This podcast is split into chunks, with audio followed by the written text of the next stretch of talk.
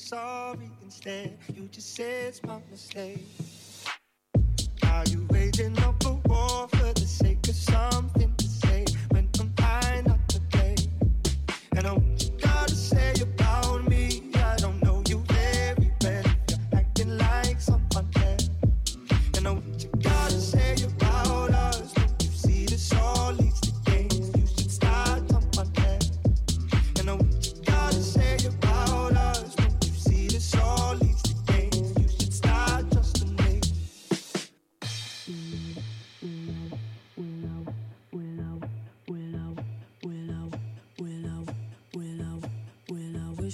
say sorry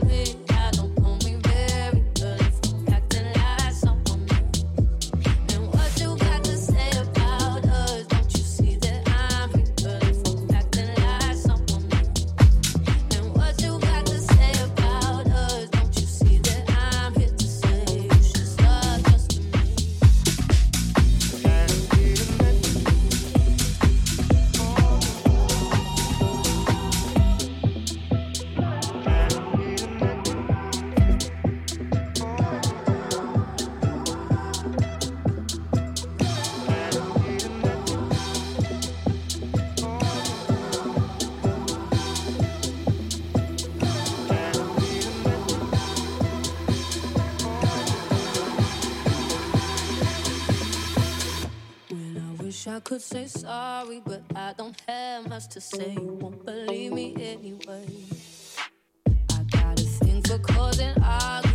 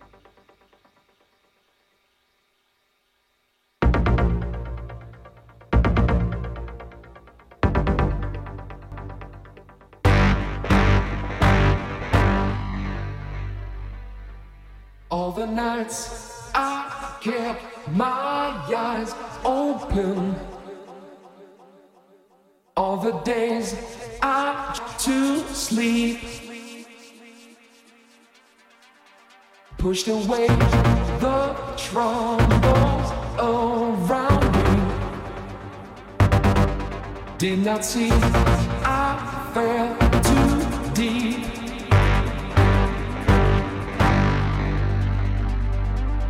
Keep control of me. Try to keep the frequency. Keep control